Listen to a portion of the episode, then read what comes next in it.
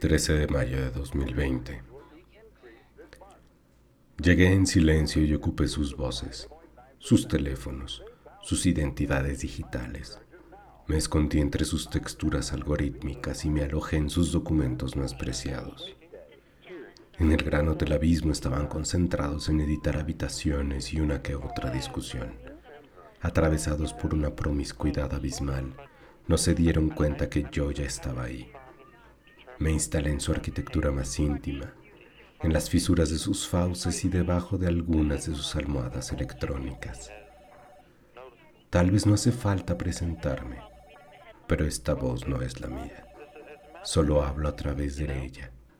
La uso con un afán travesti y mordaz, como un fantasma silencioso en un celular o en una contestadora.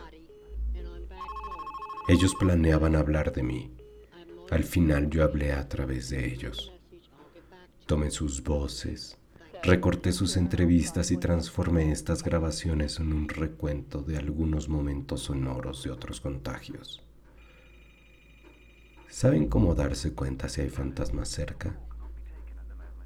Se puede saber si sus relatos del pasado nunca fueron algún presente en sus cuerpos. Esto que era un hotel, hoy es un diario del año de la peste. Por cierto, no seré contra todo pronóstico cronológico. Contaré a mi capricho. Hello, your call cannot be taken at the moment, so please leave your message after the tone.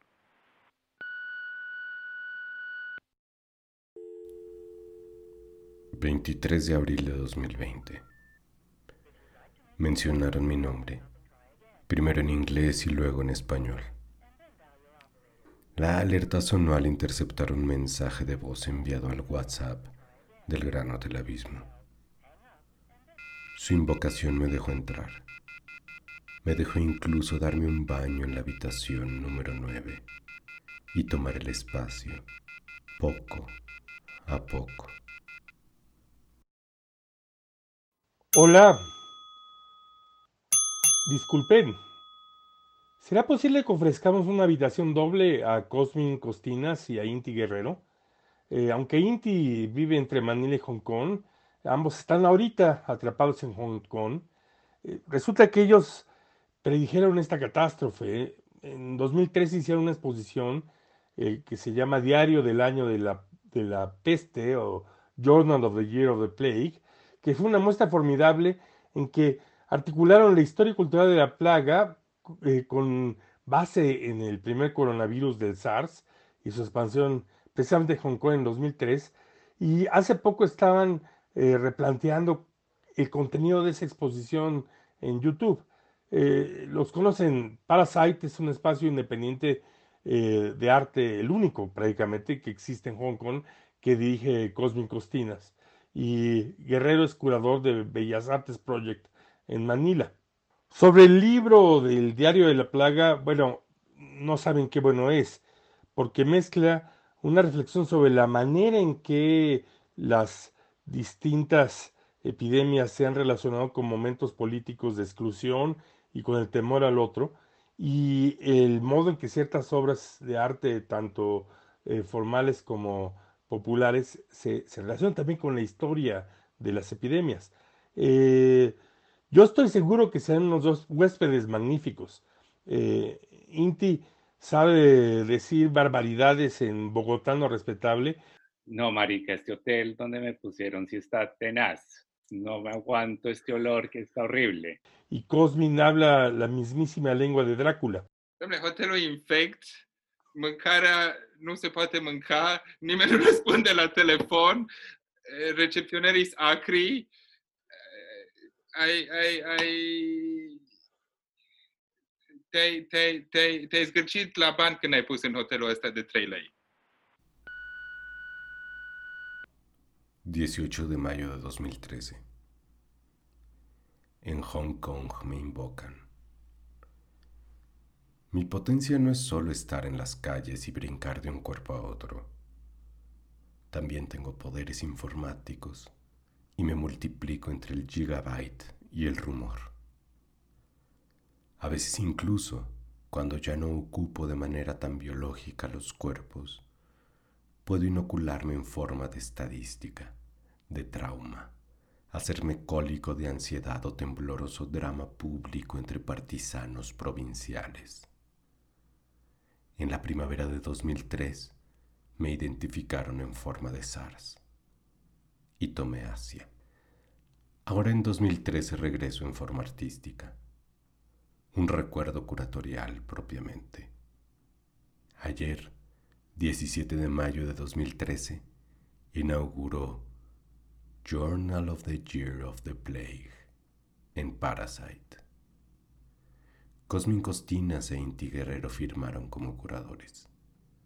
El subtítulo de la exposición me fascina. Miedo, fantasmas rebeldes. SARS, Leslie y la historia de Hong Kong. Asistí a la exposición, siendo la exposición misma. Costinas y Guerrero dicen que Hong Kong tiene una historia subjetivamente internalizada de las epidemias y de las representaciones de la era colonial, como una tierra infecta que necesita conquistar la naturaleza, la enfermedad y los hábitos orientales, para hacerla más saludable, moderna y provechosa. Me encantó que en 2013, debido al trauma del SARS, recordaran mi presencia en 1894 en la misma ciudad bajo la forma de la fiebre bubónica y cómo me hice trauma internacional. Cada ciudad me enfrenta con los fantasmas que les quedan de otras epidemias. Por ejemplo, tomaron el título de un libro falso publicado por Daniel Defoe en marzo de 1722, una crónica ficticia de la gran fiebre del siglo XVI. Ave Yersinia pestis. En la muestra del 2013, plagada de cultura visual, puedes enfrentarte a esa escena de Tom Cruise caminando por un Wall Street desértico en Vanilla Sky. Vivir una instalación gigante de latas de fórmula de leche realizada por Ai Weiwei. Atravesar constelaciones de productos populares de la estrella pop Leslie Chung, o incluso esperar el reenactment de un performance 68 del artista conceptual brasileña Ligia Pape en las calles de Hong Kong.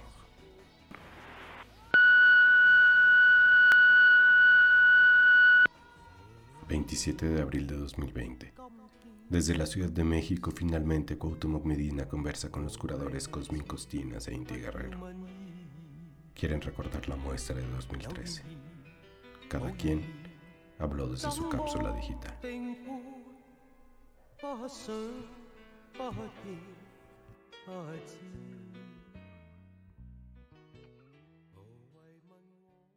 Cosmin Costinas, Inti Guerrero, eh, hola. Eh, ustedes están en Hong Kong, aquí es de noche, ustedes están apenas amaneciendo.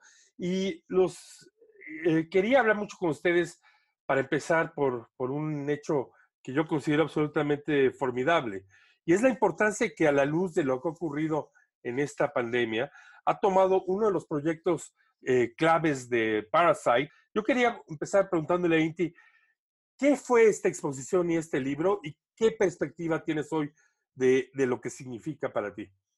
Hola, Cuauhtémoc y todos los oyentes de este podcast. Em, estamos, bueno, eh, sin duda eh, revisando nosotros mismos eh, qué significó esa exposición, nuestro interés por una historia cultural alrededor de una historia de epidemias era más que todo juntar el miedo a la contaminación como una experiencia que no es solamente el miedo a las epidemias en términos fisiológicos, eh, eh, biológicos, eh, sino cómo estos miedos y la construcción de ese miedo también se juntó en una época y aún hoy en día con esta epidemia a un miedo por lo desconocido, por la otredad, sobre todo cuando muchas de las historias de las epidemias giran en torno a hacia orígenes de ciertos momentos de crisis de epidemias que sí surgen eh, desde Asia o que vienen eh, en muchos casos en la historia de Hong Kong. Las historias de las epidemias desde el siglo XIX se han demostrado que evidentemente sí vinieron de diferentes momentos de epidemias que surgieron desde la China continental. Y en nuestra investigación para la exposición, lo que vimos es que Hong Kong, antes que SARS, que fue la epidemia del 2003, que es un, eh, fue una epidemia también causada por un coronavirus, eh, mucho antes que esa, esa experiencia más reciente, en Hong Kong en sí, en el imaginario colonial, siempre se había visto como una especie de territorio que en sí su naturaleza era de un lugar de contagio, ¿no?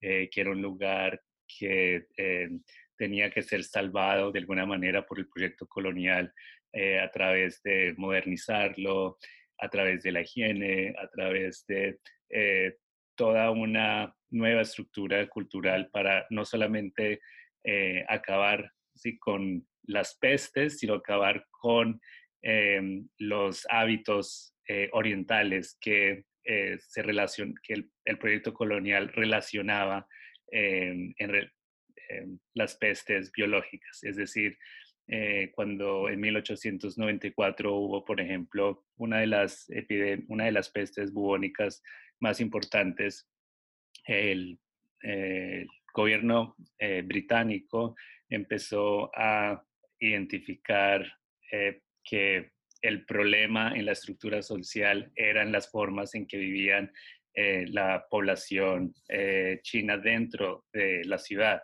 Entonces empezaron a crear un montón de políticas desde quemar eh, los bienes de, ciertos barrios hasta evidentemente borrar completamente del mapa block, esquinas enteras de la ciudad y modificar completamente la ciudad lo que vimos con Cosmin es que esta época del final del siglo XIX eh, coincidía o casi que eh, catalizó aún más un imaginario que ya se estaba viniendo construyendo desde Occidente, eh, sobre todo en Estados Unidos y en Australia, donde había grandes poblaciones de inmigrantes chinos que estaban de alguna manera tomando el, papel de, eh, están tomando la fuerza laboral eh, de muchos servicios, eh, ya sea en California o en Sydney. Y el miedo a esta gran cantidad de inmigrantes creó una ansiedad y un, un odio cultural que se justificó en términos de producción cultural a través de eh, construir el cuerpo asiático, el cuerpo chino, como un virus en sí, ¿sí? un virus en sí dentro de la estructura social. Esa fue, digamos, la manera de crear eh, como chivo expiatorio a los inmigrantes chinos. Eh, para los que desconocen un poco la misma política migratoria de leyes, la primera ley antimigratoria de Estados Unidos fue creada justamente para expulsar o limitar eh, la emigración china. Eh, y esa fue la que constituyó la primera idea de eh, un border o un, homeland.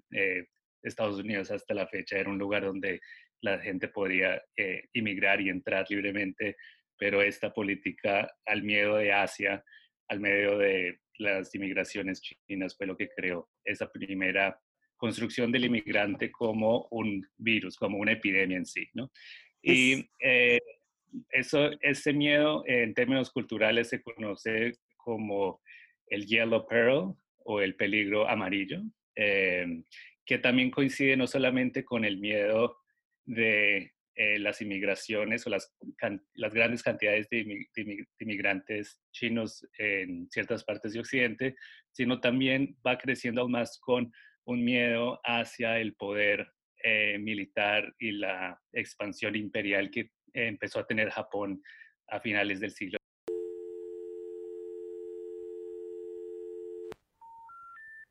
If you'd like to make a call, please hang up and try again. If you need help, 6 de mayo de 1882. Me hacen proyecto de ley presidencial en Estados Unidos. Ahora los gringos piensan que como fiebre bubónica ocupo de manera preferencial el cuerpo de los asiáticos, de los chinos de manera específica. El presidente republicano de ese país, Chester Alan Arthur, firmó la Chinese Immigration Act, una ley que prohíbe por primera vez a un grupo étnico o nacional la entrada al país. Desde hace 10 años dicen que los asiáticos son un yellow peril, un peligro o terror amarillo. A finales de este siglo, muchos cuerpos viajan a California y a Sydney y venden su fuerza de trabajo por pagos y labores infames. Yo llego con ellos, pero como siempre he dicho, no soy ellos, solo hablo a través de otras voces, y tal vez casi siempre de voces de otros, muy otros. Los gringos seguro tardarán en saber, con sus fronteras cerradas, que realmente mi contagio bubónico se difunde por aire, moscas y ratas.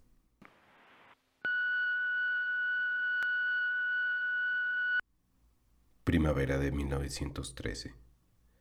El caricaturista inglés Sax Romer, contagiado de peligro amarillo, publica por primera vez El insidioso doctor Fu Manchu. Con este personaje soy elevado al arquetipo del maestro del crimen, del científico loco y malvado, del dirigente de sociedades secretas.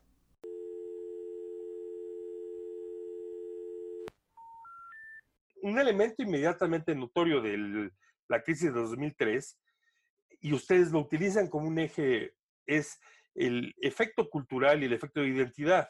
Y en ese caso, eh, de una manera dramática, el suicidio de la, de la, persona que fue la estrella de la cultura pop eh, en China más importante en ese momento, que fue Leslie Chung, que se suicidó saltando del Mandarin Oriental Hotel en, en Hong Kong.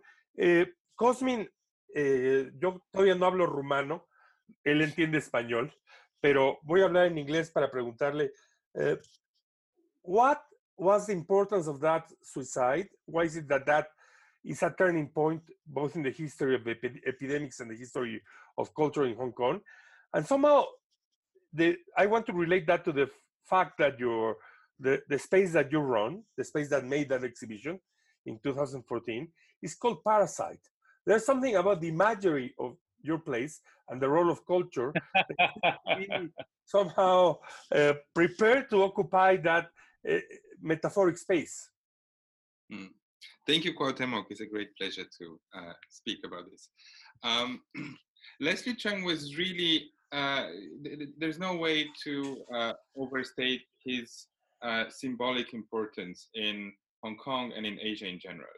He was uh, a very talented and also very versatile actor. He was one of these figures who could play uh, very, very distinct roles from uh, transgender roles to uh, macho, uh, middle-aged, middle-class uh, men, uh, like the, the last role he played of a, of, of a de depressed psychologist before his suicide um, as, as because of his depression.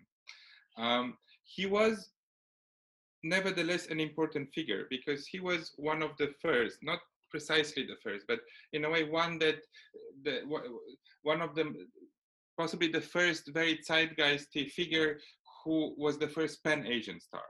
Before Leslie Chung, it was primarily national stars that would would uh, create and, and be active in the national popular uh, scene, popular culture scene, uh, and they would of course be the American figures.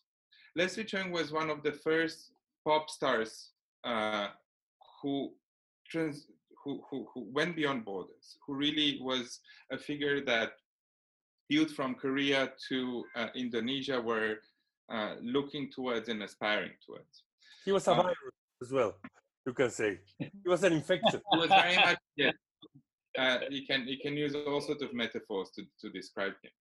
Um, but he was also, particularly for Hong Kong, he was a the representative, the king, if you want, of the popular culture based on Cantonese, based on uh, the, the, the glitziness of, of, of, of, new money of Hong Kong of the 70s, 80s, and, and early 90s. Uh, and this popular culture of Hong Kong is even more important than you would think, because this is basically the basis on which the identity as a place of Hong Kong was being built. Uh, I think our idea was that, in a way, this is the, the equivalent of folklore uh, in the 19th century uh, in the construction, in the romantic construction of nations uh, in, in Europe and across the world, in Mexico as well. Um, so the equivalent of that folklore was uh, pop music, popular culture, uh, Cantonese speaking films and Cantonese music, uh, of, the, of, the 80s. Primero de abril de 2003. A las 6.43 de la tarde, la figura icónica y estrella pop asiática, Leslie Chung, se lanzó del último piso del Hotel Mandarin Oriental. Leslie fue un conocido cantante y actor del canto pop. Esto es, una deliciosa mezcla panasiática de cantonés y pop. Su esbelta y seductora figura incorporan agendas políticas, sexuales y de género desde una abierta perspectiva queer. Su suicidio en el centro de Hong Kong ocurrió en el punto más álgido de la crisis del SARS.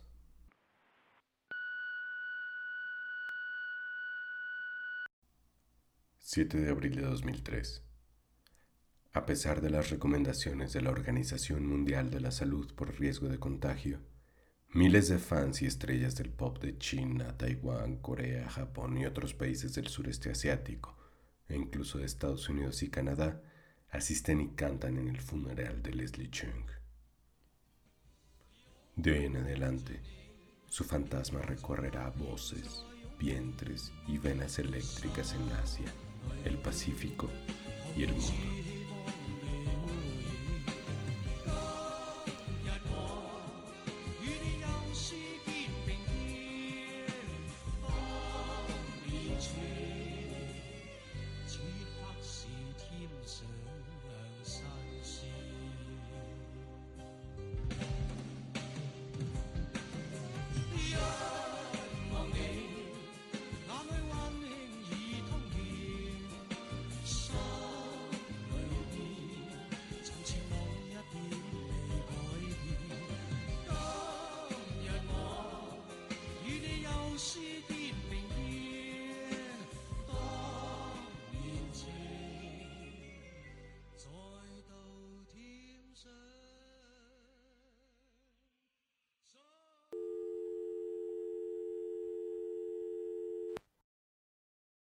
Uh, a distinct sense of Hong Kong identity was only formed uh, essentially like following the 1967 riots. And it really came into shape in the 1980s with the success of uh, Cantonese pop. And Leslie Chung was the king of that. Now, you basically have this enormous figure uh, with that importance who commits suicide in the most theatrical fashion you know, in the very center of the city, throwing himself off also like quite an iconic building and an iconic brand, if you want, for, for Hong Kong. At the very height of the SARS crisis, at the very height of fear. Leslie himself, I mean, as you said, he was, what we also tried to show in, in, in the exhibition was that, you know, his versatility was also a metaphor for Hong Kong. The fact that he could play any roles, the, the fact that he could be, on one hand, the symbol of the city, uh, is, is a perfect metaphor of, of this territory that has changed hats and identities more than any other developed territory in, in the past decade. It's uh, a master of disguise. That, that, that would be a perfect way to describe Hong Kong, and this is what Leslie Chang was. One, of the best known um, international, and which is to say, uh, outside of Asia uh, appearances of Leslie Chung was when he played in Farewell My Concubine, uh, which is today possibly still the, the most successful Chinese film of, of, of, of all time. If you'd like to make a call, please hang up and try again. If you need help, hang up and then dial your operator. Julio de 1993. Estrenan en Shanghai la película Farewell My Concubine, dirigida por Chen Kaige. La película sufrió censura en China por crítica a la revolución cultural. Su director, al presentar la película en Cannes, declaró, La homosexualidad era el punto de la película. En China no puedes hablar realmente de eso en público. Está muy prohibido. Por muchas razones creo que escribí para decir algo al respecto. La homosexualidad es una parte del amor, es una parte de la realidad. Disfruté completamente el personaje de Leslie Chung porque Él es un hombre que puede estar solo toda su vida, porque no puede diferenciar entre el sueño y la realidad, entre el escenario y la vida, entre masculino y femenino.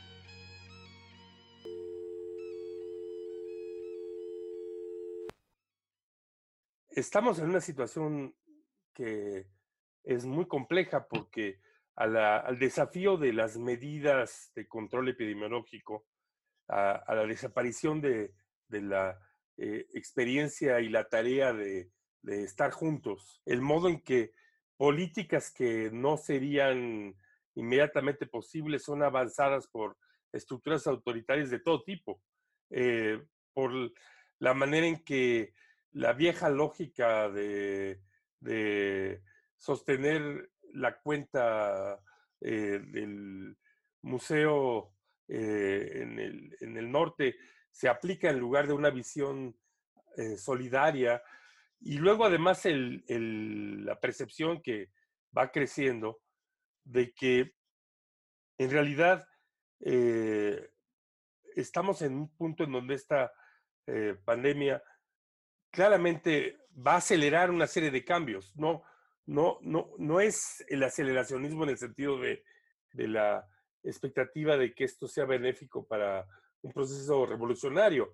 Es todo lo contrario, es el, modo en que distintas agendas van a tomar la pandemia como pretexto para, para llevar a cabo una variedad de, de desplazamientos.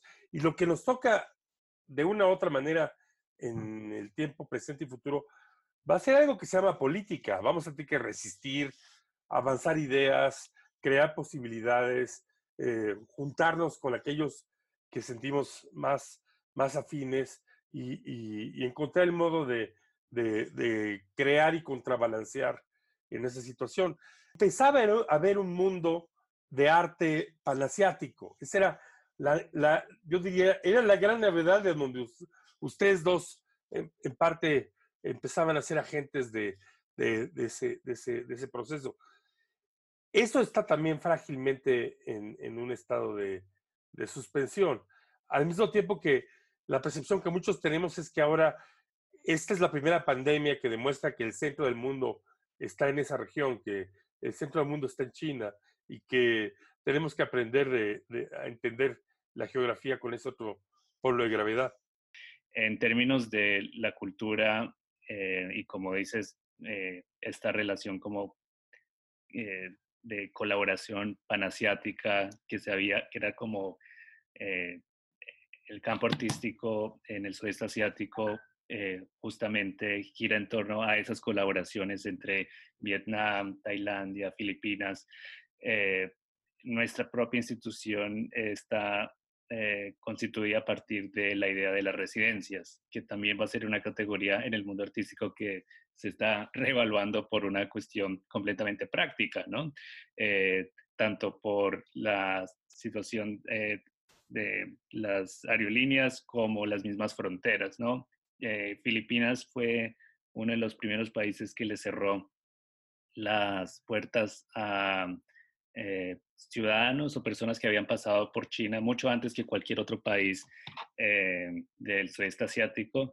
Y en sí la sociedad en Filipinas ya venía eh, teniendo unas em, relaciones muy tensas con su, la relación del presidente con las políticas diplomáticas chinas.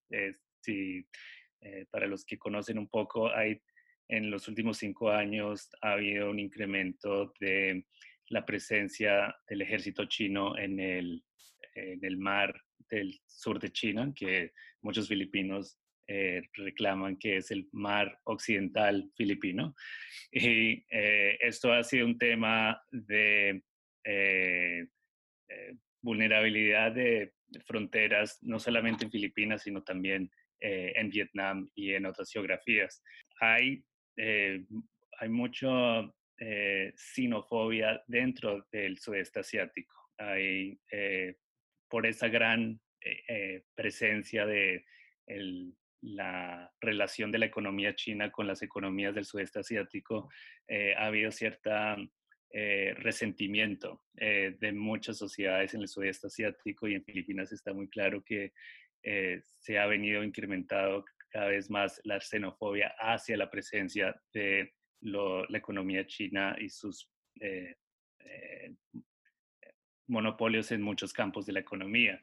Eh, esto se ha incrementado aún más con el coronavirus, obviamente, que es lo que desgraciadamente ha, ha catalizado un racismo de asociar el virus y la epidemia y, eh, digamos, de culpar de alguna manera eh, desde Occidente eh, la catástrofe del coronavirus en relación a lo que es la China del siglo XXI.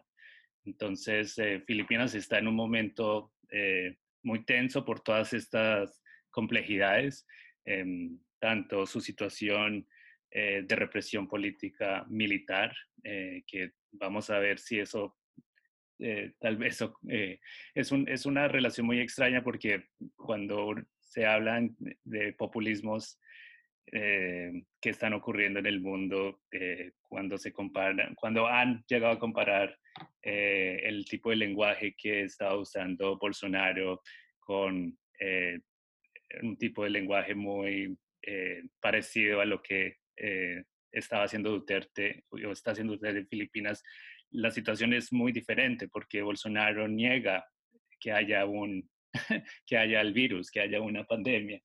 Eh, y tiene en sí, él carga en sí el ADN militar. Entonces, eh, vamos a ver cómo se va evolucionando la epidemia en, en América Latina, donde eh, tiene hay contextos muy parecidos al sudeste asiático eh, en cómo se han manejado las estructuras políticas, económicas. Eh, pero sí, Filipinas, la verdad, es, eh, es una situación bastante vulnerable. Les agradezco mucho esta conversación. No voy a decir que fue particularmente optimista, ni modo. eh, pero yo creo que nos encargaremos cada uno de nuestro pequeño espacio de tratar de, de lograr tiempos mejores. Mil, mil gracias. Y mil gracias a ti. Fue un placer. Ha sido un placer. Gracias.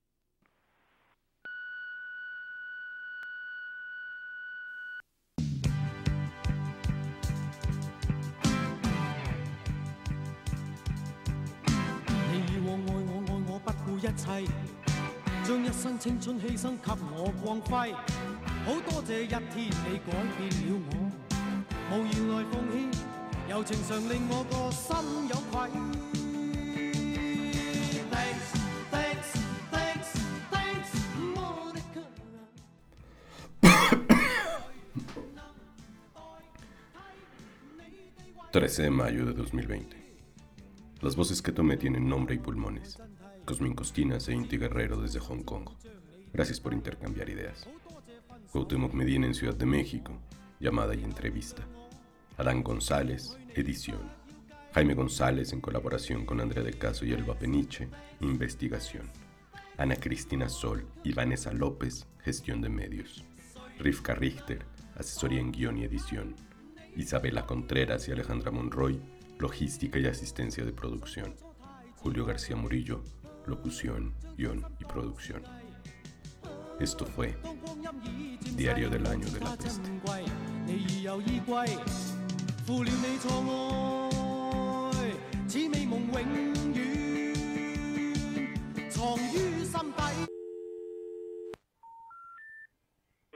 to make a call, please hang up and try again. If you need help, hang up and then dial your operator.